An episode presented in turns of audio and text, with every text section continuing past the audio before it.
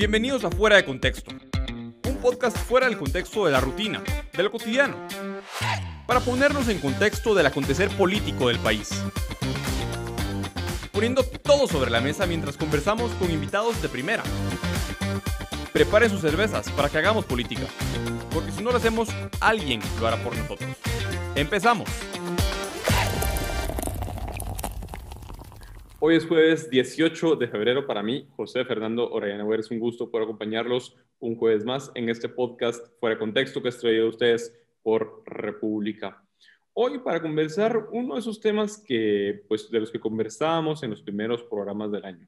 Un tema del que constantemente se habla y un tema que nos afecta a todos los que trabajamos y particularmente los que trabajamos en la formalidad, el tema de los impuestos.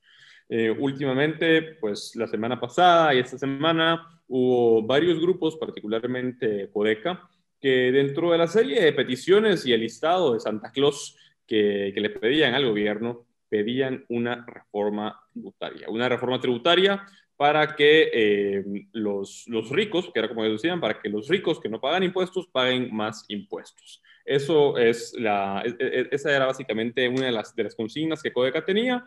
Y quiera que no, siempre con, con cada cambio de gobierno se vuelve a poner sobre la mesa el tema de una pues, reforma tributaria, el tema de un paquetazo fiscal y pues buscar formas que al gobierno le convengan para incrementar la cantidad de impuestos que le ingresan para poder gastar más. Y pues para hablar de este tema me acompaña Olaf Birgit. Olaf, buenas tardes y bienvenido fuera de contexto. Buenas tardes, gracias por la invitación. Olaf, para, para empezar, pues ya empezaba pues, a esbozar algunos de los temas que quisiera que, que tratáramos, pero tal vez podríamos empezar por, el principio, antes de entrar a hablar acerca de si la solución en Guatemala está en ampliar la base tributaria o la solución está en incrementar los impuestos, la pregunta es, ¿quiénes pagan hoy por hoy los impuestos en Guatemala? Sí, es uno, bueno, tocaste cabal, uno de los problemas del sistema tributario actual en Guatemala y más un tema de niveles, es un, tema de composición. Es decir, la mayoría de impuestos aquí se cobra sobre las empresas y no sobre las personas y sobre el consumo. Para darles una idea, eh, en Holanda, el, bueno, en otro país también, pero en Holanda en particular, o Irlanda, en Irlanda la, la tasa impositiva sobre utilidades es solo de 12.5%. Y en Guate, ¿cómo estamos? En Guatemala pagamos el 25% sobre utilidades. Es decir, no es un paraíso fiscal por nada Guatemala para empresas. Y de hecho, eso es lo que asusta a inversores extranjeros y es una de las razones de por qué hay tan poca inversión de afuera llegando a Guatemala. Es un mito que los impuestos son bajos, algunos impuestos son bajos. Em, eh, pero no todos los impuestos y vemos que la carga fiscal se concentra en las empresas y no tanto en el consumo. Es decir, de alguna forma el sistema actual tributario está incentivando el consumo y desincentivando el ahorro, tanto el ahorro personal como corporativo, pero también la inversión de los ahorros en eh, nuevas empresas, nuevas industrias, etcétera. Y es una de las razones fundamentales de por qué no hemos tenido el desarrollo económico que tal hubiéramos esperado como país en desarrollo económico. Hola, y en ese, e, e, en ese sentido, el, mito que se, suele, que se, suele repetir es justamente ese, que los impuestos en Guatemala son muy bajos y son muy bajos en comparación con otros países, por ejemplo, eh, de, la, de, la región. En concreto, en ese aspecto en, en, particular, tú ya ponías ese ejemplo de pues, cuánto se paga en, en Holanda y otros países de, ISR sobre, sobre utilidades y cuánto pagan las empresas acá en, Guatemala. Y pues, creo que es, es lapidario. Jugándole un poco al abogado del diablo, ¿cuál es el fundamento o cuál es la lógica que utilizan estos, estas personas que apoyan el, eh, el argumento, que apoyan el argumento de que en Guatemala se pagan impuestos muy bajos, o es más, es muy baja la tasa impositiva del impuesto sobre la renta en particular. Sí, es siempre el mismo dato. Hay uno solo uno solo dato que está circulando siempre defensa esas teorías que el Estado guatemalteco no cobra suficientes impuestos. Y es la estadística o el dato de ingresos fiscales sobre el Producto Interno Bruto, el PIB del país. Hay un problema muy grave aquí, que es simplemente una pequeñísima fracción de la población y como vimos, su mayoría empresas, pagan impuestos, mientras que el Producto Interno Bruto de un país es un eh, resumen del valor añadido de todas las industrias, de toda la economía completa. Pero tenemos que considerar que claramente tenemos una informalidad de más o menos 70% de la población y en cuanto al PIB es un poco menos, pero eh, digamos que más de la mitad del producto económico que generamos como país efectivamente se produce en el sector informal. Es justamente en el sector informal donde claramente no se logra cobrar impuestos porque, bueno, eh, en parte la evasión de impuestos es otro lado de la medalla de la informalidad. En otras palabras, tenemos altos indicios de evasión de impuestos, por ejemplo, el ISR, pero también el IVA, y eso son a raíz de esta informalidad en el país. Entonces, es completamente injusto comparar este indicio, el único indicio que han usado para fundamentar este argumento, con países desarrollados donde la informalidad y la evasión de impuestos es mínimo. Es decir, si tomamos un país como Estados Unidos o, no sé, Alemania y, analizamos qué tan grande es la informalidad, es una pequeñísima fracción del PIB porque ahí tal vez entra la prostitución o las drogas, ¿no? O el narcotráfico. En este caso, en Guatemala tenemos simplemente partes completas del país que están en la informalidad. Entonces, comparar, en este caso, Guatemala con un país, pues como Alemania, es comparar literalmente peras con manzanas. Y por tanto, uno hay, hay que hacer los ajustes por esta pequeñísima fracción de personas que paga impuestos. De hecho, hay unos 12%, por, un 12 de la población paga impuestos directos en Guatemala, que es una pequeñísima fracción de lo que, por ejemplo, ocurre en Alemania. Entonces, hay que ajustar los datos y una forma de ajustar los datos es comparar efectivamente, pues, cuánto está ingresando el, el, el país, cuántos son los ingresos fiscales y luego compararlo pues eh, eh, efectivamente con la capacidad de pago del país. ¿no? Entonces, vemos que la base tributaria es tan reducida y creo que la siguiente buena pregunta es, bueno, ¿es posible que imponemos más impuestos sin que se incremente la base tributaria? Y yo creo que aquí hay un argumento que se puede hacer que los impuestos a las empresas ya son altas. Ya estamos pagando el 25% sobre utilidades. Entonces, ¿Qué tanto beneficio percibe el Estado? ¿Qué tanto se puede aumentar los ingresos fiscales aumentando, por ejemplo, esta tasa de 25%? Y mi conclusión preliminar es que la base imponible, la base tributaria, es decir, el número de personas que están pagando impuestos, el 12% que acabo de referenciar, ¿qué tanto se puede cambiar a raíz de un aumento en impuestos? Y yo creo que está, ahí está el fundamentalmente el problema. Eh, parte de esos 12% puede escapar legalmente impuestos. Puede ir, por ejemplo, a otro país. Si hablamos de las empresas, una empresa puede establecerse perfectamente en Salvador, en Guatemala, en Honduras, donde acaban de, iniciar una, iniciativa, una, zona libre nueva en, Honduras, con todos los beneficios tributarios que existe ahí, o en México, incluso en Estados Unidos. Entonces, nosotros como Guatemala no vivimos en un vacuum, vivimos en un mundo globalizado donde las empresas tienen opciones dónde ir. Y de las pocas empresas que hemos atraído para establecerse en Guatemala, pues lo único que vamos a hacer subiendo más impuestos a las empresas es dejar que se vayan los pocos que hay. Entonces, eh, eh, eso se llama movilidad de la base tributaria o elasticidad de la base tributaria. Y claro, ponemos a riesgo la poca base que tenemos con un aumento de impuestos. Entonces, no solo no es deseable desde un punto de vista de inversión, eh, y crecimiento económico. No solo no es deseable, yo creo que incluso no es factible. El momento que nosotros subimos los impuestos más a las empresas, más a la inversión, más al ahorro en el país, la consecuencia nefasta va a ser que la base tributaria literalmente se va del país. Entonces, ni siquiera es tan seguro que un aumento de la tarifa impositiva va a llevar a una mayor recaudación fiscal. En ese sentido, pues tiene, toda la lógica del, caso y me hace toda la lógica del caso el hecho de que, bueno, si hoy paga únicamente un 12% y, se están y, y, el, argumento que, que, estos grupos utilizan para decir, bueno, es que se pagan muy pocos impuestos en proporción al Producto eh, Interno Bruto, es, bueno, no hay que buscar sacarle más al que ya le sacas, sino tienes que buscarle sacar a todos aquellos que hoy por hoy no están pagando impuestos. Es cierto, muchas veces el, argumento, el contraargumento es no, pero es que todos pagamos, todos pagamos IVA y pagamos esos impuestos indirectos al, consumo. Pero dejando de un lado ese, e, ese argumento en cuanto al impuesto directo más importante eh, que existe, que es el impuesto sobre, sobre la renta, estamos hablando que únicamente un 12% de los guatemaltecos lo pagan. ¿Qué pasaría, Olave, en el caso en el que, bueno, las, las circunstancias... A ver, dos preguntas más bien. En las circunstancias actuales, ¿Hay forma de ampliar esa base tributaria y buscar que en vez de que sea un 12%, nos acerquemos lo más posible a ese 100% para que sean más personas las que, las que paguen impuestos bajo las circunstancias actuales? Y si no, si bajo las circunstancias actuales ves imposible ampliar la base tributaria, ¿qué alternativas podríamos utilizar o se podrían utilizar para ampliar esa base tributaria y que más personas que, no están en la formalidad y que por no estar en la formalidad precisamente logran no pagar los impuestos, paguen esos impuestos.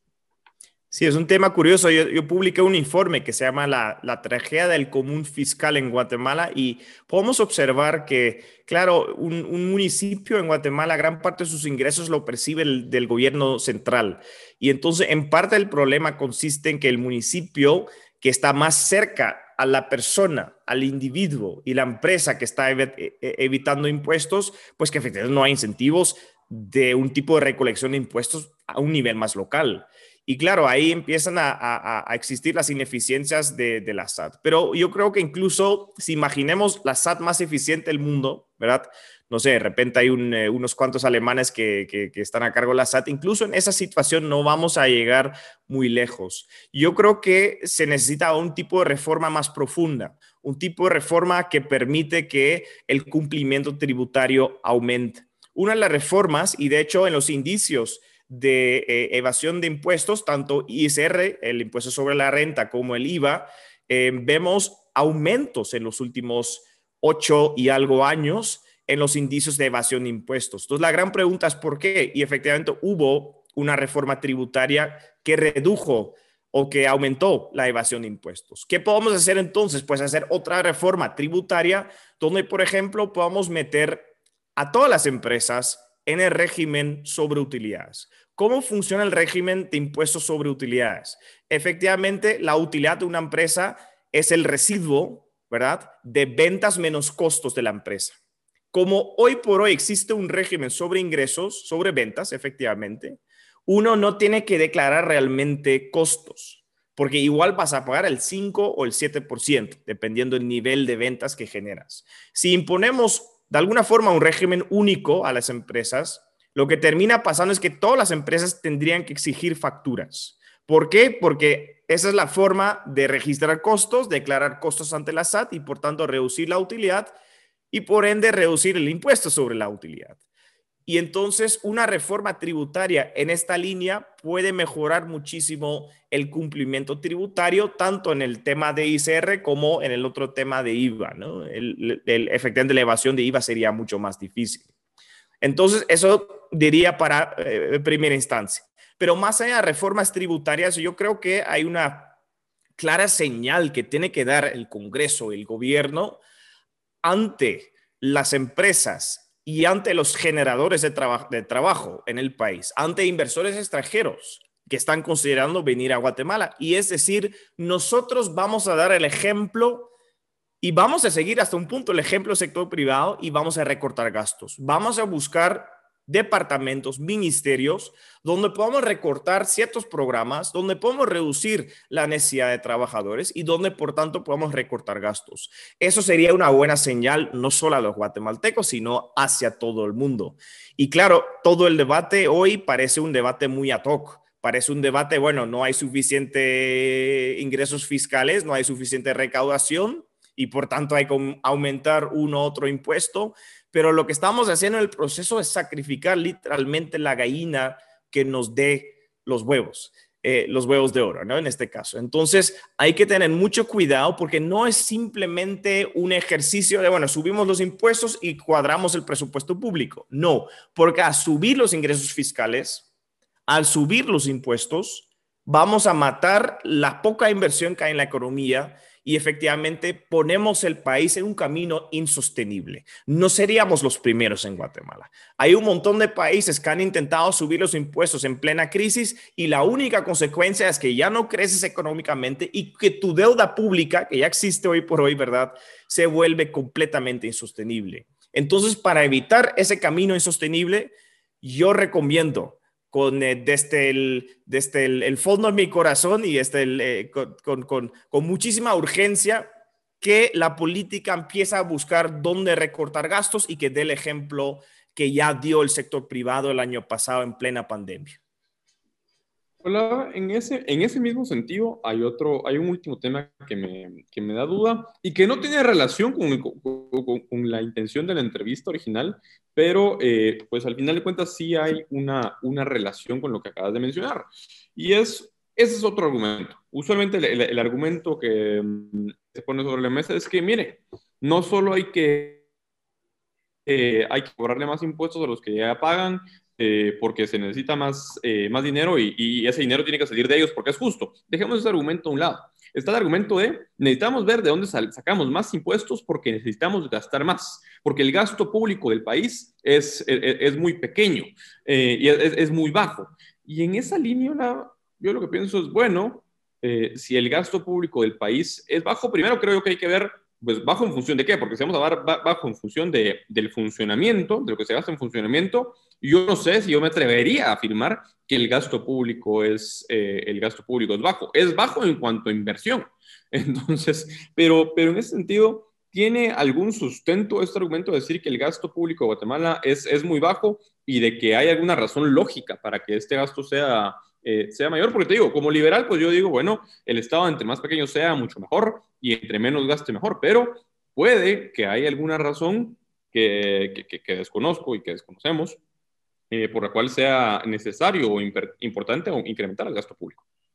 Pues el típico argumento, y fue un poco lo que vimos en los debates del presupuesto 2021, ese tema de infraestructura. Sabemos que en todos los sentidos hay una infraestructura precaria en Guatemala. Entonces, una de las justificaciones de dejar el presupuesto en, una altura, digamos, de, plena pandemia era efectivamente la inversión necesaria en, ese tipo de infraestructura, en, infraestructura vial, carreteras, eh, portuaria y aeropuertos, etc.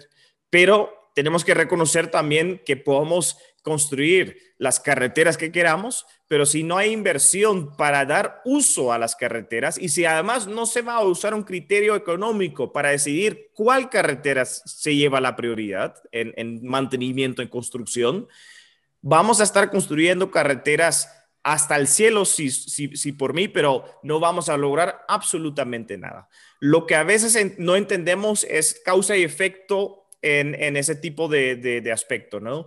Claro, la infraestructura, una infraestructura buena puede convencer a un inversor extranjero eh, a venir a Guatemala, pero lo que limita hoy por hoy un inversor extranjero a llegar a invertir en Guatemala no solo es el estado de la infraestructura, requieren cambios mucho más fundamentales, como por ejemplo uno que di al comienzo de hoy, es el, es el, impuesto sobre la, renta, sobre las utilidades de las empresas. Si no cambiamos, si solo construimos carreteras, y dejemos todas las reformas, las demás reformas necesarias en el país por un lado, no vamos a lograr absolutamente nada.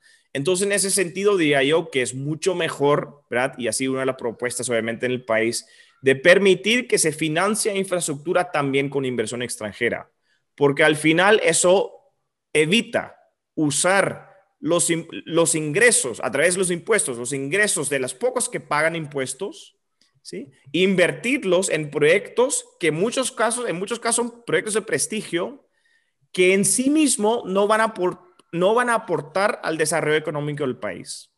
Porque al final estamos quitando el bolsillo de los pocos que invierten en el país, los pocos que están dispuestos a, arriesgarse, a ahorrar, aunque sea ahorro corporativo, e invertirlo en economía, invertirlo en la creación de trabajos, de las pocas manos que hacen eso, sería casi, casi, castigarlos, decir, bueno, vamos a quitarte dinero del bolsillo para construir carreteras que probablemente ni a ti te sirven, pero para un inversor extranjero hipotético, ilusionario, que no viene si solo es por las carreteras, pues me parece una muy mala, muy mala forma de hacer políticas. Entonces, típicamente es una de las justificaciones. La otra justificación es claramente la educación.